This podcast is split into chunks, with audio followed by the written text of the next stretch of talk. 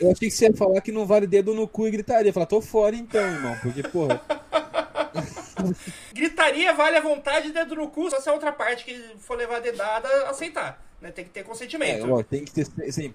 Dedo no cu e gritaria sempre a parte do no cu consensual, beleza? Tá? Que, que fique bem claro isso pra, pra todos os ouvintes. Não, não, não se dá dedo no cu de ninguém Sim. sem aprovação dessa pessoa. Grande jogada!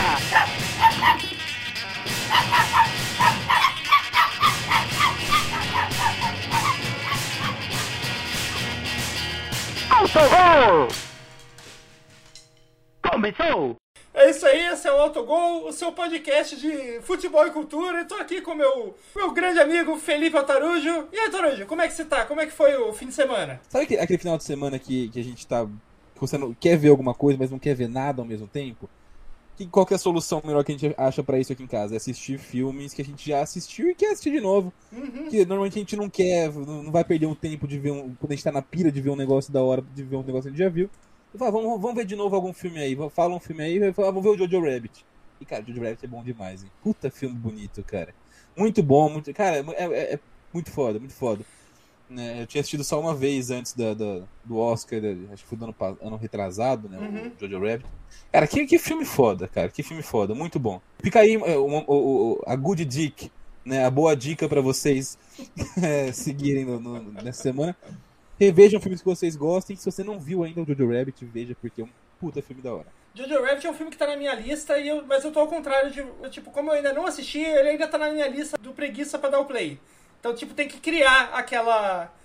aquela boa vontade, né, pra, pra, pra querer assistir. Tipo, tá, tá na lista, tô, tenho vontade, mas tem que esperar o dia certo, não é assim qualquer dia, né? Cara, eu, a, a, minha namorada é meio assim, eu fico às vezes meio pistola, porque tipo, tem uns negócios que tá na lista faz muito tempo, cara. Tipo, é só a gente assistir, sabe? É, é, é tipo, o, o Midsommar, cara, o Midsommar a gente mudou em 2020, é desde que a gente mudou, tá, pra assistir, e eu quero ver o negócio, eu vou qualquer dia, qualquer se falar, vamos sentar agora aqui. Eu assisto porque, cara, eu já não aguento mais procrastinar pra ver esse filme. Mas enfim, tem, tem uns, é, é, difícil. E, e, sabe, sabe o que é pior? quando a gente vai assistir filme, não, não sei se é, como que é aí, aí na sua casa, mas quando a gente assiste filme aqui, cara, é um terror, velho. Porque é, basicamente é um falando pro outro, não, escolhe aí, escolhe aí. Só que agora que o outro fala assim, hum, não sei se eu quero ver esse não. Porra, maluco! Vai se fuder, irmão. E os dois, né? Eu faço isso, ela faz isso, então é um negócio meio complicado. Não, aqui em, aqui em casa a gente resolveu porque cada um assiste o filme que quiser na hora que quiser sem esperar o outro. É a melhor forma é. de resolver. Mais uma vez mostrando que a segregação é sempre a melhor solução. Como tinha um. um eu vi um, um, Era um filósofo dos Estados Unidos falando que. pedindo a. Aí não, era um filósofo, um filósofo negro, negro e muçulmano lá nos Estados Unidos, que ele tava pedindo. Porra, foi mal, cara, desculpa. Que ele tá, eu não lembro o nome do rapaz, mas ele tava, tava num, num, num tweet é, pedindo, tipo, a, a separação é, do sentido de, tipo, a gente não pode ficar. Não tem mais como ficar é, junto dos. O, junto dos brancos em todas as coisas da sociedade que a gente precisa de uma separação para começar a ser a ser respeitado. E daí ele explicou, tipo, separação não é segregação, separação é uma escolha que a gente faz de criar nossas próprias comunidades e, e nos afastar da sociedade branca para poder criar nossos, nossas próprias ideias de autoestima, de autoaceitação, que é, é mais difícil quando você está na mesma sociedade branca. Que é diferente de segregação, segregação é uma separação forçada, não é uma escolha nossa. E eu achei interessante é, isso. É uma imposição, e não é, não é. é só uma separação. Não é, não é dizer, eu, eu vou separar. É, é uma imposição de, de restrição de direitos. Sim. Né? Como a gente viu, por exemplo, no Apartheid na, na, na África do Sul, em, algum, em vários lugares do mundo, né? quando a população negra não tinha direitos civis ainda, não é só separação, tipo, cultural, é uma separação de direitos. Então, o, o, o negro não, que não podia votar, que não, não, não tinha preferência em fila, um monte de coisas, coisas básicas, até bebedouro separado para até coisas mais graves, como prioridade de atendimento médico. Então, é, é, realmente muito diferente né, a separação, e ela é importante. É, é por isso que a gente mantém, inclusive, é, comunidades indígenas separadas, né, que, para preservar a cultura, para tirar um pouco dessa, dessa influência, para você tentar impedir essa cultura branca dominante sempre de chegar e tomar o lugar das coisas. Eu não conheço o, o filósofo do que, você falou, não, não, não conhecia essa é. teoria dele. Mas agora que você falou faz, faz, faz um sentido mesmo. Não, tipo, eu também, assim, eu não, posso, eu, não, eu não falo o nome dele porque eu não lembro o nome dele. É aquelas coisas que você tá mexendo no Twitter e tá. E de repente alguém curtiu um, um post aleatório e aparece na sua timeline. Foi desse jeito que eu fiquei sabendo e tal. E a, a ideia dele foi num vídeo que é tipo numa escola, tem uma menina. É, branca, ruiva, batendo numa, numa menina é, que tá tentando almoçar, que ela tá. Ela é negra e tá com aquele shari, né? Aquele o véu muçulmano. É, e batendo, bat, o, dando soco na, na cabeça dessa menina. E todo mundo em volta dando risada, deixando rolar. Tipo, aquela risadinha, ri, ri, ri, haha, que engraçadinho e tal. Daí chega uma, uma, uma mina negra, pega essa branquela pelo, pelos cabelos e começa a dar soco, e começa a socar ela. Assim que a, que a mina branca começa a apanhar, chega, uh, mostra tipo um, uma inspetora de alunos que estava do lado da, ali da mesa, chega, ô, oh, parou, parou, para agora, para tudo, vamos, sem violência, sem violência. Tipo, enquanto a mina, a, enquanto a mina muçulmana tava apanhando, era tudo bem, era risadinha. Agora que a mina, quando a mina branca começou a apanhar, é para, para, para, sem violência. Indo pro outro lado, para um negócio mais alegre, eu vi uma thread no Twitter, acho que foi ontem, é, uma thread no Twitter que tava bombando, que era vídeos de branquelos racistas apanhando, tomando um cacete. Cara, que thread mais satisfatória, velho. Puta que pariu, mano. Como é gostoso. Aqueles neonazi tomando soco. Cara, que, que delícia, velho. Que delícia. Né, recomendo muito também. Mais uma good dica desse programa Sim. de hoje. Uma boa dica para você. Sempre que você puder, soque um nazista, espanque um racista. Né, você, é, esse é o tipo de violência que é completamente aprovada e endossada pelo autogol. Sim, é isso aí. Nazista, fascista e racista a gente só resolve na porrada. É, esse é o melhor remédio para para essa galera aí. Já que a gente tá falando de falou de, de fascismo aí, fascismo hoje em dia lembra a Rússia, né? É, é, a gente é. tá naquela... Aliás, o fascismo, na verdade, lembra a Rússia e a Ucrânia, né? Não tem nenhum dos dois ali é bonzinho. É, eu falar, cara. Sabe aquele famoso do lado da briga? É. Mentira, não, a briga nesse caso é uma guerra.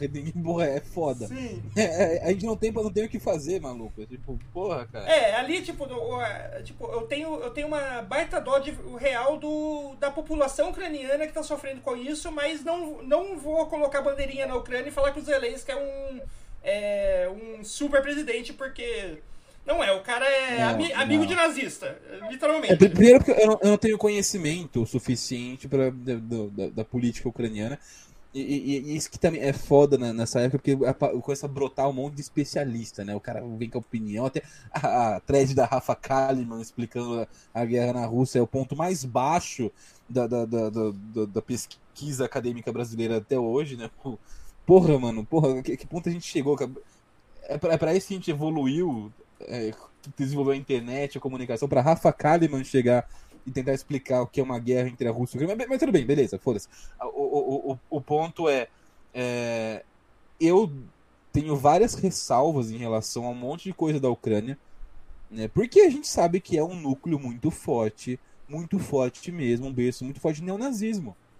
Né? E, e assim, há uma tentativa recente de relativização de algumas coisas que isso, isso só foi acelerado pra, por conta dessa guerra. Então a gente. Eh, eu lembro na, na, na última Euro, no, no, ano passado, não lembro qual foi, acho que foi 2021, que era para ser de 2020, foi que a Itália é, ganhou, ganhou a Copa. O, é, a, a, teve uma polêmica porque a Ucrânia jogava com o lema da Ucrânia na camisa, o lema da Ucrânia é, é Glória à Ucrânia. Qual que é o problema aí? Esse lema é um lema, é um lema do, das, das células nazistas da Ucrânia durante a Segunda Guerra. Hoje, vem uma galera passar pano e quer falar que ressignificou. Ah, não, não significa mais isso. É, é, porque hoje é só um, um, um lema de, de patriotismo e exaltação ao país, né, de independência. De, não tem nada a ver com. Mas na real não se ressignifica nazismo, não tem essa de, ah não, é a suástica do hinduísmo, não, não, existe isso, maluco. Até porque no caso da Ucrânia, né, como que você vai ressignificar um, um lema nazista que voltou à tona por causa de grupos neonazistas. Tipo, não é ressignificação. Os Pois é, nazistas cara, colocaram o pois negócio é. publicamente sem medo, de novo. Pois é, cara, é, é, é maluquice isso. Então, assim, é óbvio que. E- e aí que tá, porque parece que a falando isso, a gente não tá, tá cagando pra população. Não é, cara, não é assim.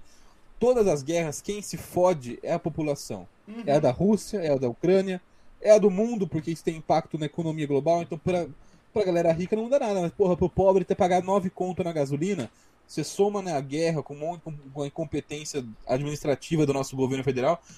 Você tem um, um monte de situações que, no fim das contas, todo mundo, todo mundo se lasca, menos quem tem que se lascar. Né, que é o Putin, que são os soldados neonazistas da Ucrânia. Essa galera tem que se lascar, e não o povo da Ucrânia, não o povo da Rússia. Isso não tem nada a ver, tá? E, e- e- não é o, o Strogonoff que tem que ser exclu- excluído do, do, do- do cardápio da- da- dos restaurantes. Né? Viu- Isso, isso acho que é o. sa- Sabe o suco do paulistanismo? É isso, cara. É o bar politizado que tira o estrogonofe do cardápio. Cara, é um negócio que. Eu achei que era piada quando eu ri, mas enfim. É, é, é, é, é- é difícil falar sobre esse conflito da, da Rússia, e porque, cara, real- realmente você não. Você tem muita coisa errada dos dois lados, co- como quase todas as guerras, né, praticamente. né? Não, não existe um lado certo. um- E, e aí a gente tá nesse frenesi, porque a nossa mídia é lambedora de, de- dos Estados Unidos e, e de- e você vê o. Cara, você vê o Fantástico, é um desserviço a informação. A cobertura da guerra do Fantástico, da Globo em geral, especialmente do Fantástico, cara, é um desserviço. E é um negócio que a gente nunca vê, por exemplo, em outros tipos de massacre, né? A gente não vê essa cobertura, por exemplo, mostrando o lado afegão da população afegã com a invasão norte-americana lá. A gente não vê o- o- os estragos que a ocupação dos Estados Unidos causou e causa até hoje no Oriente Médio. Nunca da, da perspectiva do Oriente Médio. É sempre. Os Estados Unidos matou o terrorista. Ah, matou o Osama Bin Laden, matou o. o- explodiu lá um, um bairro inteiro, mas matou o, o chefe do Estado Islâmico. É, aliás, é uma, uma diquinha pra vocês. Qualquer mídia, se você, se você vê que claramente ela tá colocando que numa guerra que esse, esse lado é o herói e esse aqui é o vilão, é, é- a cobertura não tá certa. É, é simples assim. O que eu, eu falei no começo da, da, da minha fala, né? Eu, eu não me sinto preparado para vir aqui e analisar para vocês, é, falar, olha, é, o, o que está acontecendo na Rússia, na Ucrânia, explicar a situação. Eu, eu não tenho conhecimento para isso e eu não vou aqui bancar o Monark e falar qualquer bosta no, no microfone, porque eu tenho um pingo de responsabilidade também, né? Então, então assim, o que eu posso fazer é recomendar algumas fontes boas para você seguir no Twitter, na- nas redes sociais. No Twitter, cara, a- quem eu mais tô gostando, da, uma cobertura muito boa, é a da Ad Ferrer. Né? É, a arroba dela é AdNews, é ADY underline news, tipo de notícias mesmo. Uma jornalista independente especializada em relações internacionais, então ela tá fazendo uma cobertura bem bacana de- desse do, do- do conflito.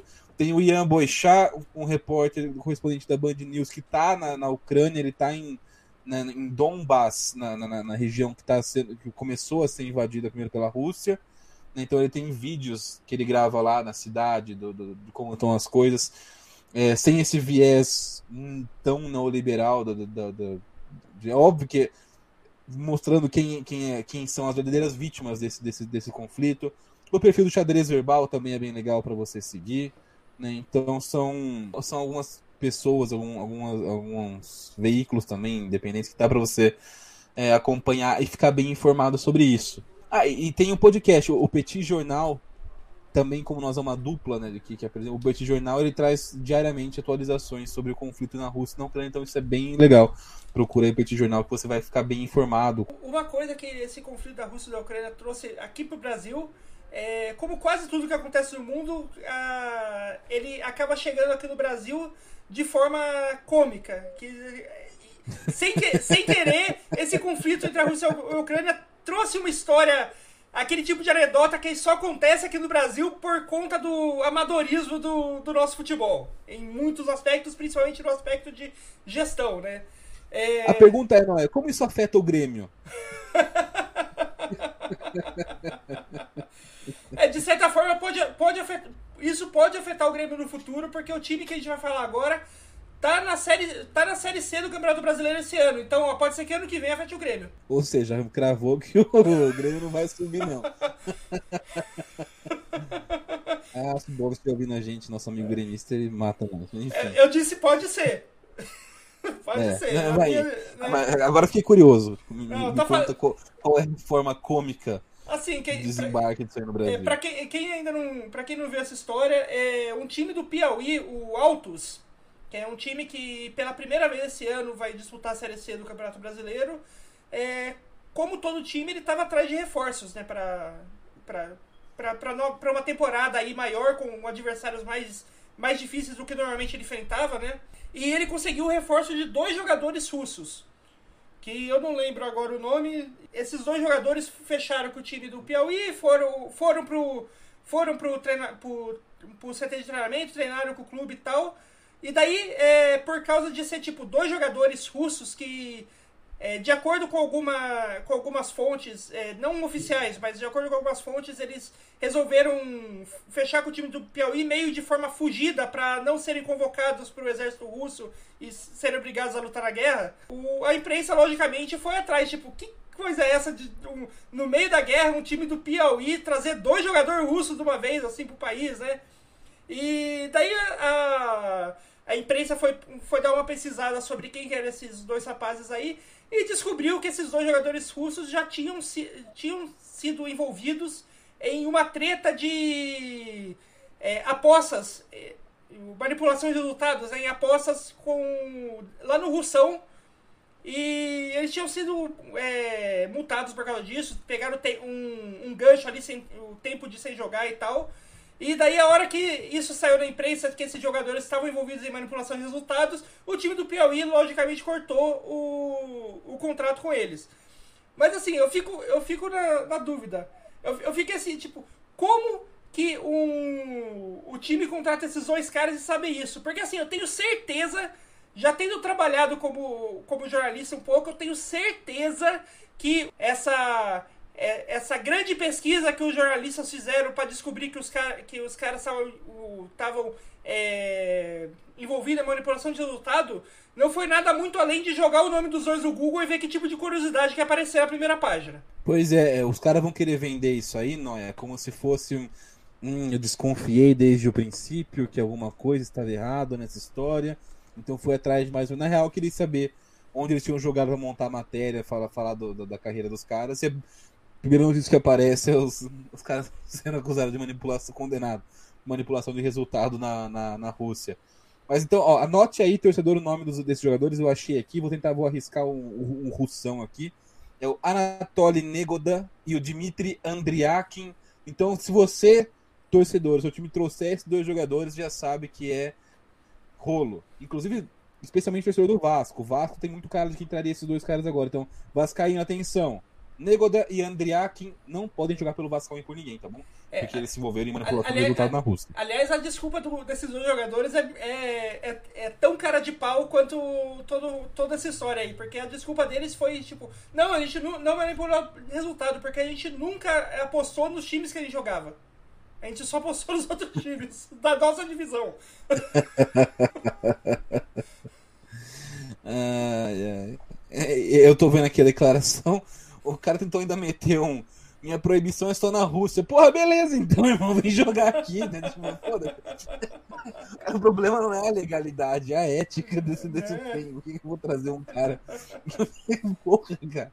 Muito bom, cara, muito bom. É, mas... é, é realmente foi cômico, Noé, você tinha razão. Não, mas e essa história aí me botou pra pensar uma outra coisa, que é uma coisa que eu, que eu, tenho, que eu penso, assim, tipo, há vários anos, basicamente desde que eu comecei a jogar Master Liga então, tipo, há muitos anos.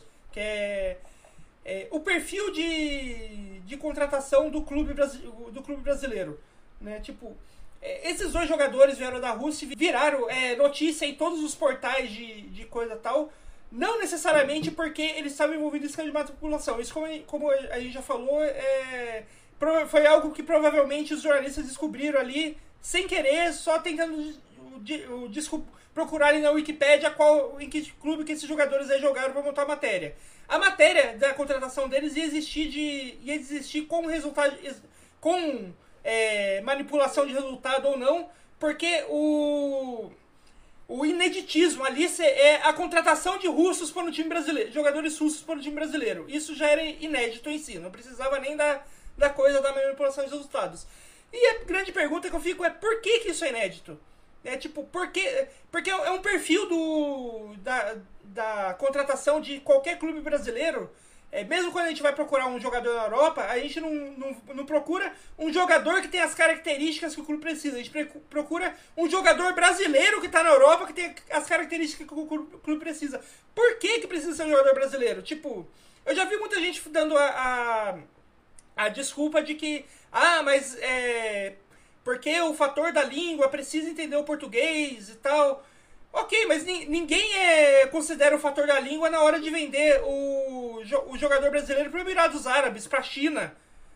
Tipo, ninguém considera que a língua é o fator da, na, na, venda. Por que, que, por, que, por que, que a gente não pode trazer um bom jogador é, belga, um bom jogador alemão, um bom jogador suíço para jogar no Brasil? Né? Não, é um português. Sim, Você, até, já que a língua é o problema, porra, atrás. Você acha que o, o Quaresma não dava um caldo aqui, por exemplo, agora? Nossa, o Quaresma com 36 anos tava, tava sendo um dos craques na Turquia, no Brasil, e ia deitar e rolar. Mas isso é, isso é um negócio que eu sempre falei. É, é, que é, tipo assim, até pra investir. Eu, eu, já não gosto muito dessa política que os times brasileiros têm de investir em medalhão. Então você, tipo assim, ah, em vez de você buscar um cara um pouco mais novo que vai te dar retorno é, técnico por mais tempo e pode também aumentar um retorno financeiro se for vendido para algum outro mercado mais tarde. Então você, você vai, sei lá, buscar um cara na faixa dos, dos 30, 28, 27 anos. A gente vai buscar uns caras que, tipo assim, quando eles não têm mais je de jeito nenhum mercado, no, nem na Europa, nem na China, nem tipo assim, o cara. Quando o cara é dispensado pela China, que é o caso, por exemplo, do Hernanes nessa última volta dele pro São Paulo o cara já não servia mais, entre muitas aspas, claro, porque é um jogador muito importante, histórico e tudo mais, mas ele já não, já não era mais é, um investimento que valia a pena para o time da China ter o Hernanes no elenco. Por que, que vale para o São Paulo, que não é mais rico que o time da China, ter o Hernanes no elenco, ou, ou para o esporte? Por que, que, por que, que, vale, por que, que é, a gente insiste em trazer uns caras muito, muito em fim de carreira mesmo? Se você, eles custam caro ele até pode trazer um retorno. Não estou dizendo que ah, não, o cara que chega velho ele não, não, não, não rende, não, não joga bem em campo. Mas é por um, um, período muito curto. Por que não planejar as coisas a um pouco mais de longo prazo? É trazer um cara um pouco mais novo, na faixa dos, sei dos 27, não, que seja, ou, já não é tão jovem. Ou se for trazer um medalhão, que traga um cara que realmente é um, é um, um super craque. Tipo, resolver. Tipo, tipo o caso quando o Botafogo trouxe o Sidorf. O Sidorf já tava com 38 Sidorf, anos, é, mas o Sidorf com 38 anos é melhor do que 90 por, 95% de todos os meio-campistas brasileiros. Porque o cara o, o, é um craque. no Atlético Mineiro. É, o cara o é um craque. De... exemplo agora é que, ele, é que ele é brasileiro. Mas, por exemplo, o Corinthians tá, tá buscando aí um centroavante faz tempo. Porra, imagina, sei lá, o Giroud jogando no Corinthians. O cara ia meter gol pra caralho aqui no Brasil, cara. O Giroud ia fazer gol, 5 gols por jogo aqui no Brasil. O maluco mete gol pra porra. Aliás, tem um preconceito com o Giroud que eu acho que só porque ele é muito, muito lindo. Porque, cara, ele, ele, eu, eu, gosto do ele, ele, ele, tem fama de grosso, mas se você pega, ele, ele tem ótimos números no Arsenal, na pior fase do Arsenal possível. Ele tem bons números no, no Chelsea, mesmo sendo um cara que é, era titular absoluto e tal. Porra, uhum. Não, eu... Imagina um cara desse pegar, por exemplo, no Brasil, né? E, e assim, a gente tá falando de times que gastam muito, muito, muito com jogadores que, tipo assim, que não, tra não, não, tem, não trazem nem perto do retorno que o Giroud traria, por exemplo. Né? E, e, eu falava muito para meus amigos palmeirenses há uns anos atrás, falava assim, mano, o Palmeiras fica disputando uns medalhão, tipo, tá trazendo tá uma fortuna no Lucas Lima, esses caras. Pega essa grana, mano, e traz um cara, tipo, diferente. Traz, sei lá, o Ticharito Hernandes, é um cara que chegaria aqui também para jogar bola, tá ligado? Uhum. Trazer uns caras um pouco. De, pensar um pouco fora dessa caixa, que, que a gente parece que é preso, né? Tem que ser um, sul, um brasileiro, um sul-americano muito em fim de carreira, né? Ou, ou, ou, algum cara mais velho que jogou, sei lá, no Atlético Nacional da Colômbia, jogou bem contra o seu time, apareceu na Globo, então por isso é, é, a gente vai contratar. Tipo, é uma política de contratação muito imbecil que a gente tem no Brasil. Tinha que abrir um pouco mais esse leque de opções. Você vê aí o Tigres no México com o Ginhá e o, o Tovan, né, os dois jogando no, no, no Tigres. que tem um técnico brasileiro. Então, assim, é um time que. que ele, ele, tem mais. É óbvio que o Tigres tem mais recurso que boa parte dos times do México. Mas ele tá usando esse recurso para fazer um negócio diferente. Os resultados estão aí, são vários títulos mexicanos, da, da, da, Conca, da Conca Champions, a participação legal no último Mundial de Clubes, foram até o final, a final contra o Bayern de Munique, eliminaram o Palmeiras no meio do caminho, com o gol do Gignac. Né? E assim, eles não, for, não foram esperar o Gignac estar tá com 37 anos. O Gignac foi para lá mais novo. O Tovan, mesma coisa. O Gignac tá lá faz 5 anos já no, no, uhum. no, Tigres. É, eles esperaram assim, assim que eles viram que o Gignac não ia ser mais. Tinha, tinha espaço na Europa, mas não para ser titular de um grande time, já foram lá e pegaram o cara. Tipo, Sim. ele, ele, então, ele eu, tinha eu nível acho... ainda para jogar, ele só, não, ele só não tava aí, ali no auge da carreira dele, mas ele tinha um bom nível exato, ainda. Exato, é, é, é, é, é, um, é uma situação parecida a que o Tigre fez com o Gignac, com a que o São Paulo fez com o Rigoni, por exemplo. É um cara que ele não tinha mercado, não, não, ia, não ia ascender mais na Europa. Ele poderia pegar um time ali do mesmo porte que ele já estava, ficar sempre rodando entre titular e reserva. Aqui ele é um cara que faz diferença, e assim, a gente tá falando de um cara que é melhor do que o Rigoni, que é o Gignac.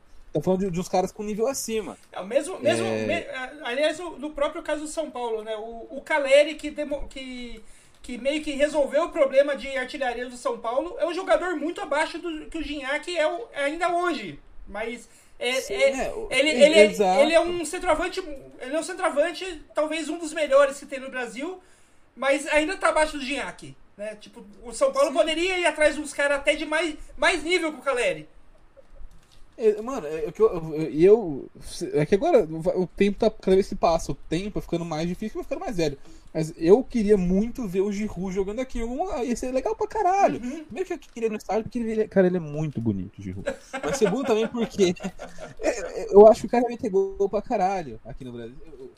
O Giroud é foda, cara. O Giroud é foda. Eu sou fã do Giroud. Sabe, eu, não, você vai falar que eu sou louco. Não sei se eu falo. Eu vou falar, vou falar, velho um, um meio campista que se viesse o Brasil e aí ia botar geral no bolso, jogo sim, jogo não, pelo menos. Inclusive botou a seleção brasileira no bolso na Rússia. Maruano Fellaini. O cara tá sim. tá na China, já tá no fim de carreira. Traz o Fellaini, cara, porra, ele, ele, é, ele é carismático, um cara maneiro, um cara alto, forte.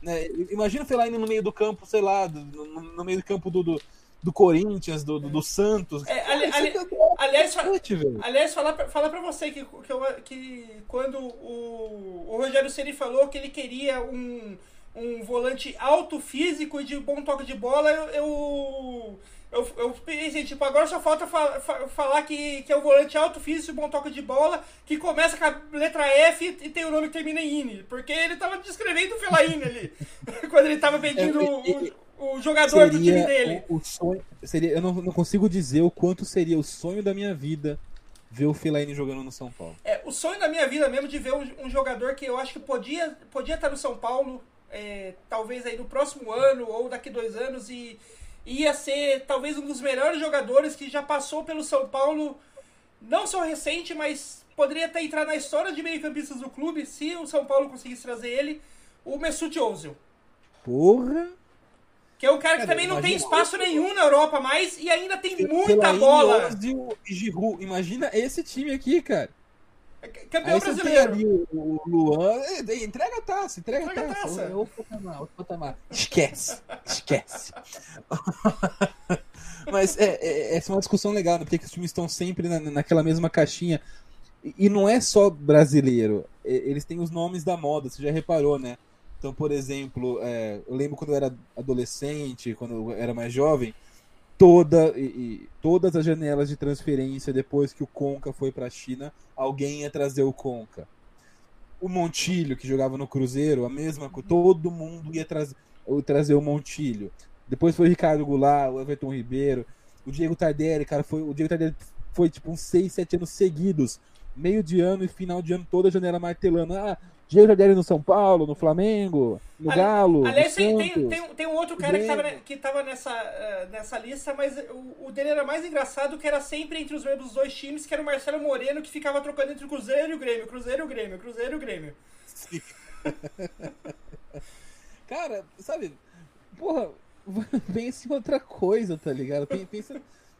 abre o seu leque de opções, vai, vai, vai buscar um negócio diferente, mais legal, mas enfim.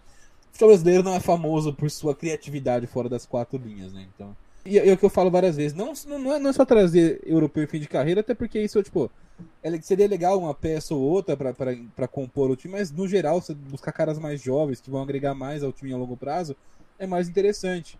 E você fazer um trabalho de scouting bem feito. A gente tem potencial financeiro para tirar qualquer jogador de qualquer time da América do Sul.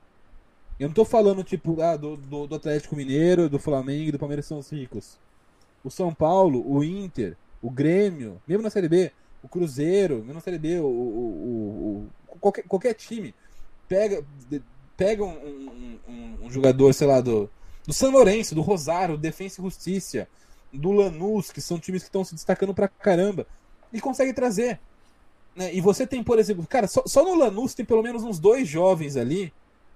Tem, tem um lateral esquerdo que fugiu 9, tem o Pedro de la Vega, cara. Os dois com 20 anos, traz, traz esses caras aí. Traz o Uzi, que tá no Banfield. Também, também jovem pra O Alan Velasco, no Independiente da Argentina. Um monte de, de cara jovem, com um puta potencial. E a gente não vai atrás desses caras. Quando contratam um gringo, é o gringo que, que não faz sentido. Por exemplo, o Orejuela. Eu tô assistindo um jogo hoje, aparece lá o Orejuela jogando. Por que 2022, cara? O cara tá aqui no futebol brasileiro faz 4, 5 anos, ganhando pelo menos 300 conto por mês os caras pagando uma fortuna em dólar pro Orejuela. Sendo que ele nunca, nunca rendeu nada aqui no Brasil. Em nenhum time que ele jogou. Eu lembro de um caso muito específico. Em 2013, 2013 o Tijuana do México é, pegou Palmeiras, Atlético Mineiro e talvez, se não me engano, mais um brasileiro na, na Libertadores da América.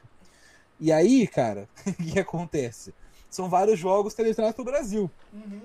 E aí tinha um maluco lá de moicano, um penteadinho diferente, que o cara era rápido, né, botava os zagueiros brasileiros para correr, criava nenhuma chance de perigo eh, necessariamente, mas era rápido, tinha um moicano, comparado, chamaram de o Neymar dos caras e tal. E aí eu acho que foi o Cruzeiro o primeiro time a contratar, foi o Riascos. Esse cara fez a carreira dele, maluco. O cara jogou no Brasil o resto da carreira. Ele ficou um tempão jogando aqui sem ter nível para jogar na série, na série do Brasileirão. Jogando entre Cruzeiro, entre Vasco, trocando de time, sabe? E, e jogando aqui. A, a, família do Messi, os Biancucci, o Max e Emanuel, não faz sentido nenhum. Esses caras têm uma carreira tão longa, tão duradoura em times do Brasil, cara. Por quê? Porque eles são primos do Messi. Vai te encatar, brother. Porra, sabe? A gente não tem scouting, cara. A gente não tem ciência por trás do que, do que a gente faz no futebol. E é por isso que eu fico tão puto quando aparece um, cara igual o Renato Gaúcho, que, que a figura dele que quer é desmerecer o estudo, é desmerecer a ciência, é o negacionismo do futebol. E, e, isso me incomoda muito esse assunto, porque tem muita gente que, porra, eu não gosto da palavra progressista, mas eu vou usar. É super progressista na, socialmente, politicamente, mas é um Olavo de Carvalho quando fala de futebol. Com aquelas verdadezinhas mentirosas, toscas, prontas, de camisa pesa, camisa ganha jogo, não sei o quê. Enfim, a, a gente tem muita coisa para resolver ainda, né? E eu sempre me exalto. É, é, aliás, uma coisa que a gente tem que resolver também é aqui no Brasil é parar de, de dar espaço para fascista, né? Que é uma coisa que a gente A, gente não se resolveu. 2022 a gente ainda não se resolveu isso. É, tem um, um, programa novo ali do. do é, acho que é o, a galera do. Que, que gere o Paulistão, que tem, faz, tá fazendo um pro, programa bem legal com o, o chefe Danilo Galhardo, que é um programa sobre as comidas de em volta do estádio. Então ele vai lá, tipo, ah, estádio do Palmeiras, o que, que tem em volta, é volta legal, do estádio? Né? Espetinho, lanchonete e tal. Bem legal, mostra um monte. Só que na, no caso do Palmeiras tem um, um bar ali que ele, que ele foi, que é um bar bem tradicional. É, a, a Losteria, alguma coisa assim, a Lostearia, alguma coisa assim, o, não lembro o nome do bar direito, é, é uma palavra assim italiana, tipo petisco italiano, o nome do bar. Uhum. É, e esse é um bar, é, assim, abertamente fascista, do, no sentido de que ele tem uma enorme placa com, dizer, com, uma, frase, com uma frase famosa do, do Benito Mussolini e um quadro do Mussolini ali no, na, nas paredes dele. Então, tipo, é abertamente é fascista. Bacana. E legal. É um, é um bar. É um, muito agradável, familiar. É um bar né? abertamente fascista que a, que a torcida do Palmeiras já conhece há muito tempo, porque já teve um, um monte de. Um, esse bar já teve é, um monte de problema, um monte de treta com a torcida do Palmeiras, principalmente aquela ala antifascista da torcida do Palmeiras. Ah, mas não mostrou a foto do. Foda-se, irmão. Porra, é um restaurante fascista, cara. Tem tanto restaurante que você pode valorizar tanto estabelecimento comercial ali querendo, precisando prosperar, com, com pessoas né, legais, ou pelo menos não fascistas, comandando esse lugar. Ou pelo menos que sejam escondidamente fascistas, a gente não sabe, né? Os, os caras falam que são mesmo e foda-se, irmão. Ninguém liga, cara. Que, é, é que distopia maluca é essa que a gente tá, cara? Tá, normaliza os negócios que. É, eu, não, eu não vou me aprofundar nisso de novo, porque porra, é cansativo, mas é, é, as redes sociais elas são um, um, grande mal né, da sociedade, assim, elas não fazem nada, cara, para coibir nada desse tipo de coisa, porque para elas é interessante que você. esse tipo de segmentação, esse tipo de, de, de, de conteúdo. Foi mostrado ao longo de anos que o Facebook induziu as pessoas a comportamentos antidemocráticos. Tudo para vender anúncio. Porque, porque qual, que é, qual, que é, qual que é a lógica por trás? Você, quanto mais tempo você passa olhando para o Facebook, mais valor o Facebook tem para as empresas anunciarem ali. O algoritmo ele, ele, ele, trabalhava de uma maneira que, por exemplo, ele mostra lá uma, uma lá, sete anos atrás, uma, uma, alguém postou uma página, postou uma foto, um vídeo do Donald Trump falando alguma coisa absurda, mas aquele absurdo meio cômico, tá ligado? Que é um negócio. Tipo o Jair Bolsonaro na Luciana Gimenez, que ele. Que até antes de ser candidato, a maior ocupação do deputado Jair Bolsonaro era participar do Super Pop. Né? Então, é, aí vivia pipocando os vídeos, né? De, de, ah, falando alguma bosta, não sei o quê. Um vídeo tipo esse. Aí a galera vai lá e dá haha, haha, haha. Que o cara falou uma bosta, engraçado, passou uma vergonha, ah, olha isso. Né? Que, que, que bobão, não sei o quê. E aí dá o haha, reage lá com, com a risadinha no Facebook ele interpreta o haha, o algoritmo, com uma reação positiva. Então ele vai começar, ele vai começar a mandar mais conteúdos como aquele para você. Aí uma hora vai chegar um vídeo do Donald Trump falando assim, aquela famosa verdade que, que, que ninguém quer falar, ninguém, sabe aquele aquele discurso que cola pro Bolsonaro também, ah, ele é autêntico porque ele fala o que todo mundo tem medo de falar. Então ele falando alguma coisa lá, sobre imigrantes, você não, não, não, tinha, tinha vergonha de falar aquilo em público, você fala, caralho, talvez eu tenha razão, né? Tô sendo, tô sendo prejudicado aqui, não sei o quê. Aí você reage de novo, você interage com aquilo de novo. E aí ele vai aprofundando o seu nível de relacionamento, colocando você, sugerindo grupos de Facebook, vai sugerindo cada vez mais conteúdo relacionado àquele universo, porque ele quer que você engaje cada vez mais e passe mais tempo com aquele negócio. Então, para ven vender a plataforma deles para as marcas por mais dinheiro, eles, eles criaram uma, um, um, vários redutinhos de fascistas dentro do Facebook. E uh, a gente vê que, cara, nada é feito. Então, tipo assim, tem um bar postando fotos do Mussolini e nada acontece, cara. E é, é uma normalização de um negócio que não pode ser normalizado. Te, é, teve teve um, alguma discussão aqui, aqui no, no prédio. Te, alguém teve a brilhante, no prédio que eu moro, né, a brilhante ideia de fazer um grupo de WhatsApp do condomínio eu não quis entrar. Mas a minha namorada entrou pra ficar, pra ficar de. É, pra fofocar, né? Mas a gente quer, quer saber a fofoca do condomínio. Aí, é, um dia o maluco mandou lá um negócio, tipo assim, ah, é, não. Falando uma coisa que vacina não serve, negócio, sabe? Tipo, um, um velho mandou lá falando que não, não, vacina não presta, encaminhou uma corrente lá tosca. E aí, a minha namorada falou assim: ah, será que eu respondo? Eu falei, mano, responde. Ela respondeu falou assim: ah, isso aqui não é lugar, é, é desinformação, não é, não é lugar do grupo no, no, que ela respondeu, muita gente se juntou a ela, falou realmente, não sei o que, não sei o que. E o cara, tipo, apagou o negócio e saiu do grupo. E a gente às vezes tem esse negócio assim, ah, porra, tô cansado, não vou criar essa confusão, não vou entrar. Mas assim, você não criar confusão, você está normalizando. A gente nunca pode normalizar esse tipo de coisa, seja fascismo, negacionismo científico que mata pessoas, principalmente em casos de pandemia, guerra. Você não pode normalizar o cara ser um imbecil. Por isso que eu fico puto, cara, com ah, porra, é um bar fascista, eu não vou lá. Você não tem que só ir lá, você tem que estar denunciando isso todo dia, cara. Você vê denunciar, que é só com a indignação coletiva que algo é feito, né? E, e, isso não é só no Brasil, a gente tem um monte de lugar, a gente tem, sei lá, a Lazio, não, torcida da Lazio que vai com bandeira do Mussolini no estádio. Eu, eu lembro de um caso, foi em 2019 teve jogo da Liga Europa entre o Celtic da Escócia e a Lazio. Né? E a, a, a, a Lazio a gente sabe que é complicado, no torcida mó fascista e tal. No jogo de volta, né, na, na Escócia, tinha uma faixa grandona na torcida do, do, do Celtic que era com, com, a frase Follow your leader, siga o seu líder. E uma imagem do Mussolini enforcado. Cara, isso é genial! E aí o jogador da, da, do Celtic que faz o gol, ele comemora simulando o enforcamento. Os caras ficam putos, o cara foi. Aí o que, que acontece? O cara é punido, a torcida é punida, a Lazio não acontece nada. Eu acho engraçado como a, a provocação é de mau tom sempre é contra o, contra o nazista, contra o fascista, né? Porque quando o, Arnautovic, é, quando o Arnautovic faz o gol na, Euroto, na Eurocopa e comemora fazendo um símbolo fascista, um símbolo da, do, de grupos neonazistas ali, uh, ali na, da, da Áustria, o Arnautovic acho que é austríaco, né? Áustria, Áustria. É, ali da Áustria é, não, ninguém faz nada. Tipo, tipo, ah, deixa ele comemorar.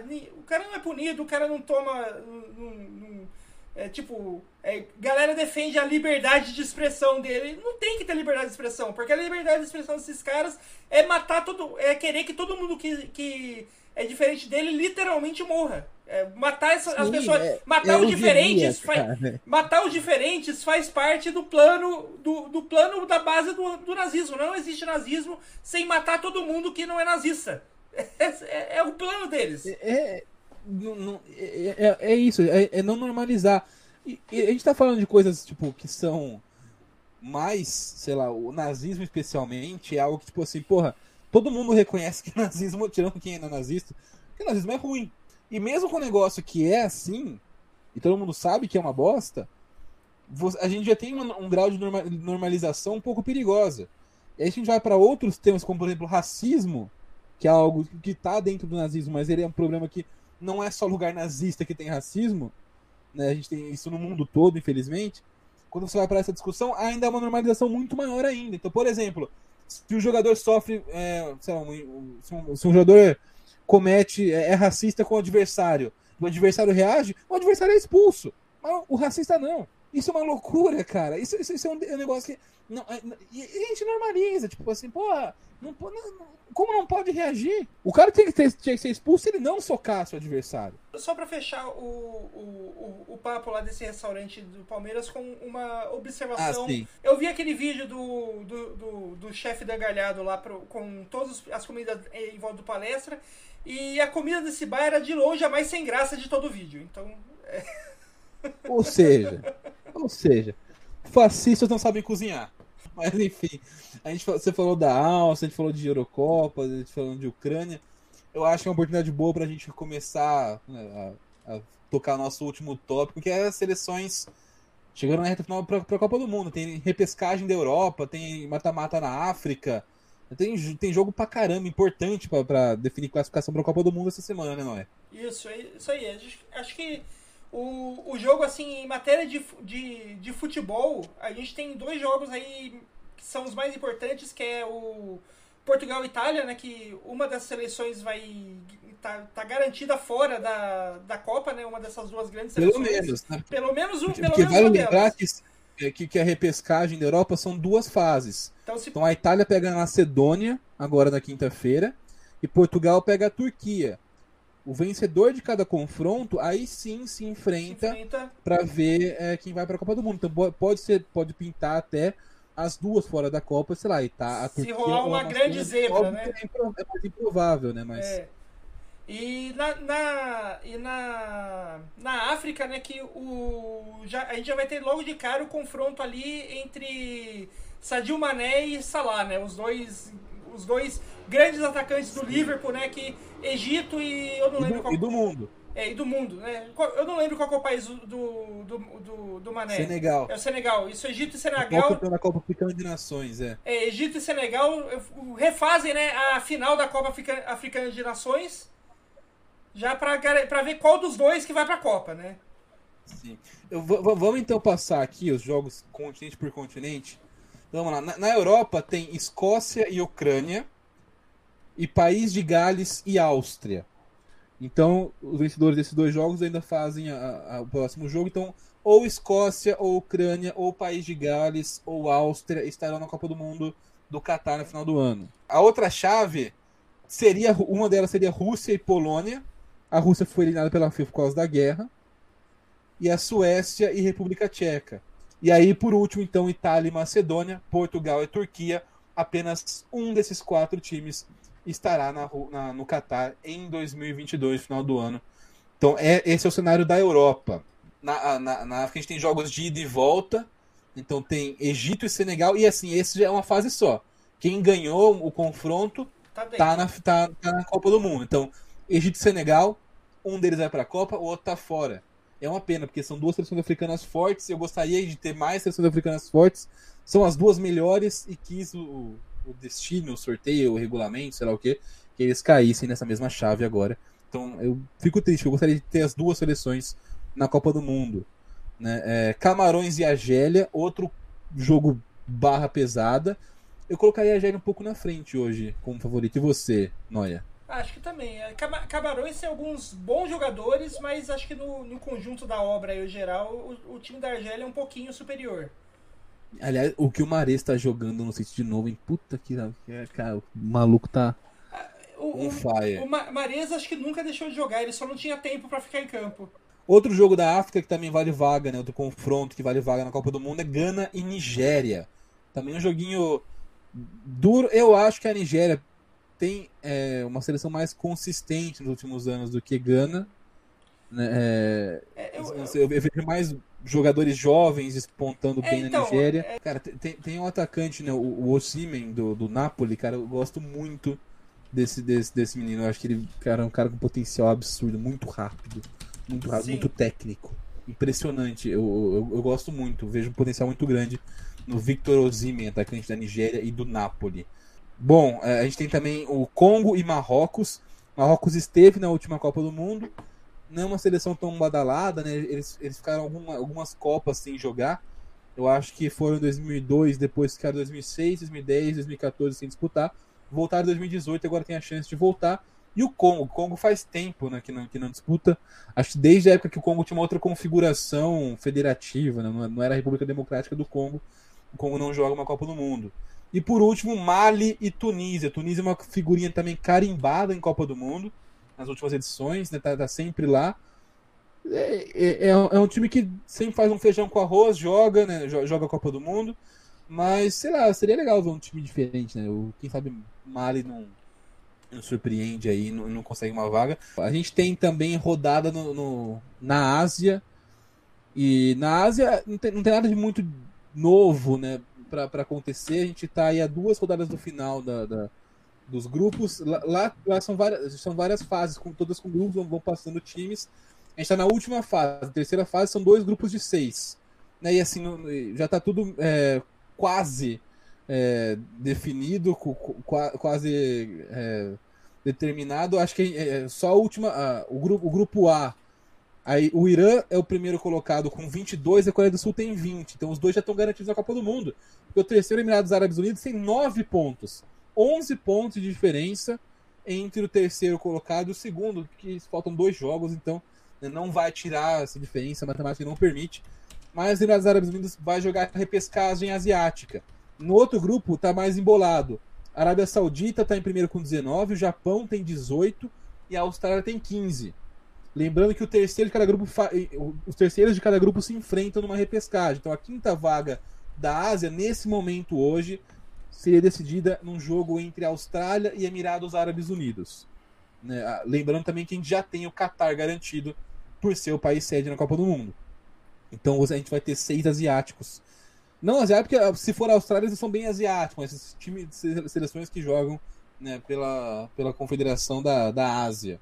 Mas assim, dá para dizer, até pelo desempenho das equipes, que provavelmente teremos de novo Irã, Coreia do Sul, Arábia Saudita, Japão e Austrália, porque é improvável, né, pelo que, pelo que a gente vê nos desempenhos, que o Emirados Árabes Unidos consiga surpreender quem quer que seja do outro grupo, seja Austrália, o Japão ou Arábia. E a gente tem na, na, na América do Norte, na CONCACAF, o Canadá liderando as eliminatórias. É. Canadá com uma geração de jovens jogadores, não me lembro do Alfonso Davis, tem o Jonathan David, atacante do Lille. Sim. Canadá é, uma gera, é um país que está com uma geração jovem, muito promissora, enquanto os outros bichos papões da, da CONCACAF, que são México e Estados Unidos, estão enfrentando ainda o processo de envelhecimento da sua seleção, da sua geração. Né? E, e, assim, os Estados Unidos estão se renovando um pouco mais rápido que o México. Uhum. O México sempre foi mais dominante em relação ao, aos dois, até por, pelo futebol mais popular no México. Hoje, né, a gente vê o México. É, a, o México e Estados Unidos atrás do Canadá, mas eu temo que em um, em um futuro próximo o México também possa perder um pouco de espaço para os próprios Estados Unidos, que seria muito triste, porque eu gosto muito da seleção mexicana. É, é aliás, uma, uma coisa que está ajudando o, o México a perder espaço é que os times da MLS estão levando a coisa do futebol mais a sério e eles estão fazendo aquilo que a gente sabe que todo time de país rico faz, que é, eles estão de olho nos jovens do México e já estão pegando eles já direto da categoria de base para trazer para os times da MLS. Então, tipo, o, o México, antes o, o celeiro de novos craques do México eram os times mexicanos, era o América, era o Tigres, era o Cruz Azul. Hoje o celeiro de novos talentos do México são os times da MLS. E, e alguns tem... naturalizam até. Sim, muitos né? se naturalizam, né? Porque o, o, o time da se, se você se naturaliza para jogar pela seleção dos Estados Unidos, não é só que você vai jogar pela seleção dos Estados Unidos, você vai ganhar o green card para virar um cidadão americano e morar nos Estados Unidos sem qualquer problema com a imigração, né? Então, é o sonho de, muito, de, de muitos garotos do México, né? Então, é, é, é fácil é, chamar, convencer essa, essa garotada boa que já tá jogando ali na base do, dos times dos Estados Unidos desde cedo a se naturalizarem e defender a seleção dos Estados Unidos ao invés da seleção mexicana, né? É, eu, eu tô pesquisando aqui, né? Parece que esse ano vai ser diferente os esquemas de, de repescagens. Eu vou, vou até trazer essa informação melhor, porque normalmente, normalmente era a Oceania contra a América do Sul, né? Uhum. A Ásia jogando entre si. Mas esse ano a gente vai ter, parece que um, um, um mini playoff entre Ásia, Oceania, Comembol e CONCACAF. Interessante. Uhum. Interessante, bem interessante. Eu, eu, Quatro times para duas vagas. Sim, eu acho que os, os pelo que eu entendi, os, os terceiros colocados da, da Ásia vão se enfrentar, definir quem vai jogar esse playoff. Então hoje seriam Emirados Árabes Unidos e Austrália jogando para ver quem vai para esse playoff uhum. com o quinto colocado da América do Sul, com o quarto colocado da CONCACAF e com o campeão com da Oceania. campeão da Oceania. E aí os dois melhores desse, desse playoff vão para vão a Copa do Mundo. Achei interessante o formato. Achei, é, gosto, gosto. Né, qual que é o critério para toda vez a Nova Zelândia pegar o quinto da, da, da América do Sul? Por quê? Por que se convencionou isso? Enfim, achei, achei interessante. E eu acho que tinha que meter os europeus no meio. Né, para correr o risco de deixar eles de fora também. Eu penso, dá para ter como uma, uma Polônia perder uma vaga pro México, por exemplo. É, eu acho que vai ter europeu no meio quando aumentarem a, as vagas da Copa do Mundo, não ser mais 32 times, aí a gente vai ter os europeus, a Macedônia, a sei lá, a República Tcheca, os europeus menores com, participando dessa dessas elimina, dessas dessa repescagem com os times de outros continentes, mas assim, é só só aumentando as vagas mesmo para meio que já deixar é, tranquilo a classificação das seleções das seleções tradicionais. É, e só para encerrar a parte da CONCACAF, a gente tem o Canadá em primeiro. O Canadá só jogou uma Copa na história até hoje, foi em 86. Né? Era uma, também era uma geração muito boa do, do, do Canadá. Foi a única participação na, da, do Canadá na Copa do Mundo, na, Copa do México, e desde então nunca mais é, disputou a, a, a, Copa do Mundo. Então é, é legal ver esse, esse já dá para dizer até provável retorno, não está matematicamente garantido ainda, porque faltam três jogos nas eliminatórias e tipo, há chances matemáticas do, do Panamá passar o Canadá, porque tem um confronto direto, inclusive Panamá e Canadá. Panamá hoje, Panamá hoje é o quarto colocado, estaria nessa repescagem global.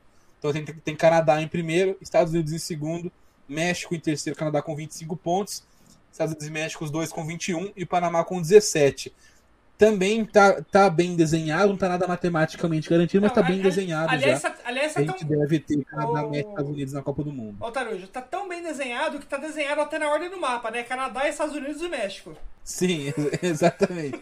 e, e, assim, eu acho que é, é, é, um palpite que eu deixo aqui.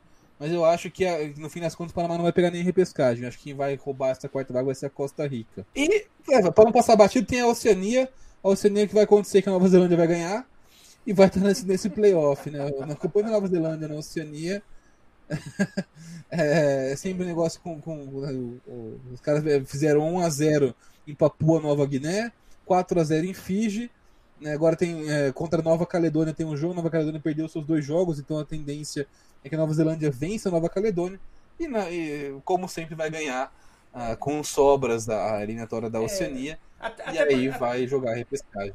É, a, a, a, a, Nova Zelândia vai continuar sendo campeão da Oceania até o aquecimento global é, levantar os mares e não sobrar mais nenhum país da Oceania. vai ficar só o Ia?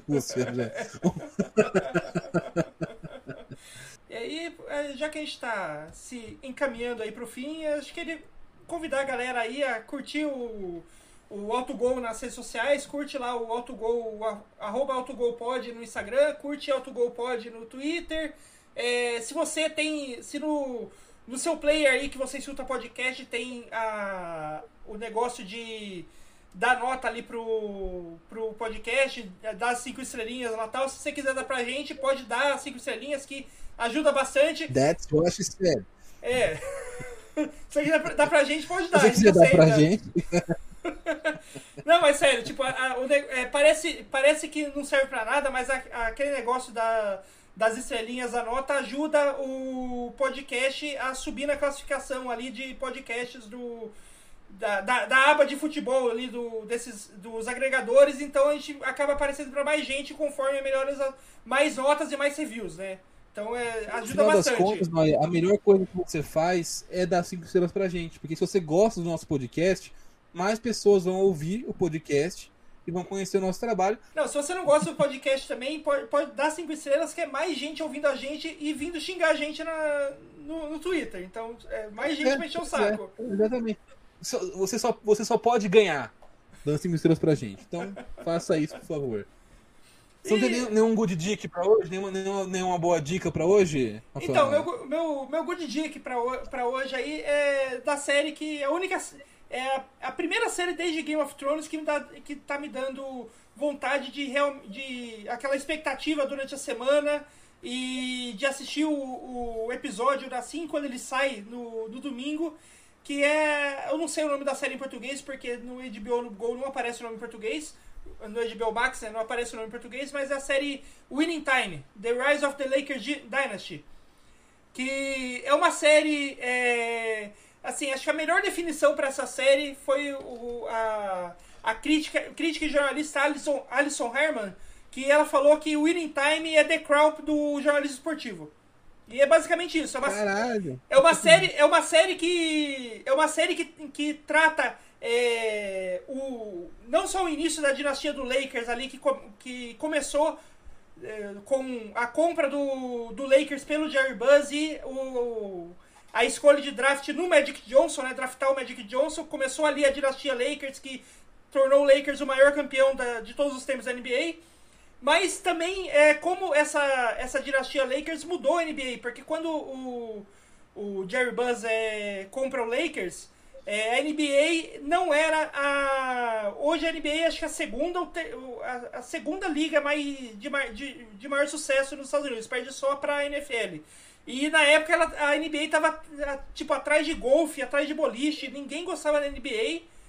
E o, o, a forma com que o, com que o Lakers mudou a, o, o fato de das pessoas verem o jogo que tornou a, que tornou a NBA, ajudou a tornar a NBA o que é, é a liga hoje, né? Então, tipo, é um, é um negócio que dá aquele tratamento meio do The Crawl, aquela, aquela coisa devagar de e pegando os mínimos detalhes de tudo que vai acontecendo, de todos os, os principais personagens dessa gosto, subida. É um put, uma puta série, é uma, uma das melhores que, séries que, que, é, eu vi. Parece, eu, eu, gosto, eu gostava disso em Game of Thrones. A galera gostava do, da, da, das partes sanguinárias, óbvio que era muito legal. Mas o legal é você ver tudo se desenrolando muito devagarzinho, tá Sim. ligado? Tipo assim. Que, que é o no, problema. No, no caso do Casamento Vermelho, quando, quando, quando eu reassisti a série, você vê, tipo assim, porra as sementinhas, cada, cada, cada bostinha que o Rob Stark faz pra irritar os freios, não sei o que, caralho, mano, isso vai dar merda no futuro, não parece, vai dar uma puta merda, velho, não faz isso. E, e isso é legal, é, é, é, bem estilo de The Crown, fiquei interessado pra ver essa série, não é? Até porque se tem algumas, algum time de futebol, de, ah, algum, algum time esportivo do mundo inteiro que se aproxime o que a família real britânica estima Los Angeles Lakers, né? É o Lakers, sim. Com certeza faz sentido essa comparação. É, mas é isso aí, ó. Quem quiser assistir o Winning Time, ela tá. Ela é. O, o, nessa temporada, ela é a atual série principal da HBO, que quer dizer que os episódios saem todo domingo às 10 da noite. Né, que é, assim como saiu Game of Thrones, é, é, a, é assim como sai todo, todos os, episódios da série principal da HBO, né? Esse Winning Time veio logo depois do fim de Euforia, acabou a Euforia, na semana seguinte começou essa série. E assim, tá.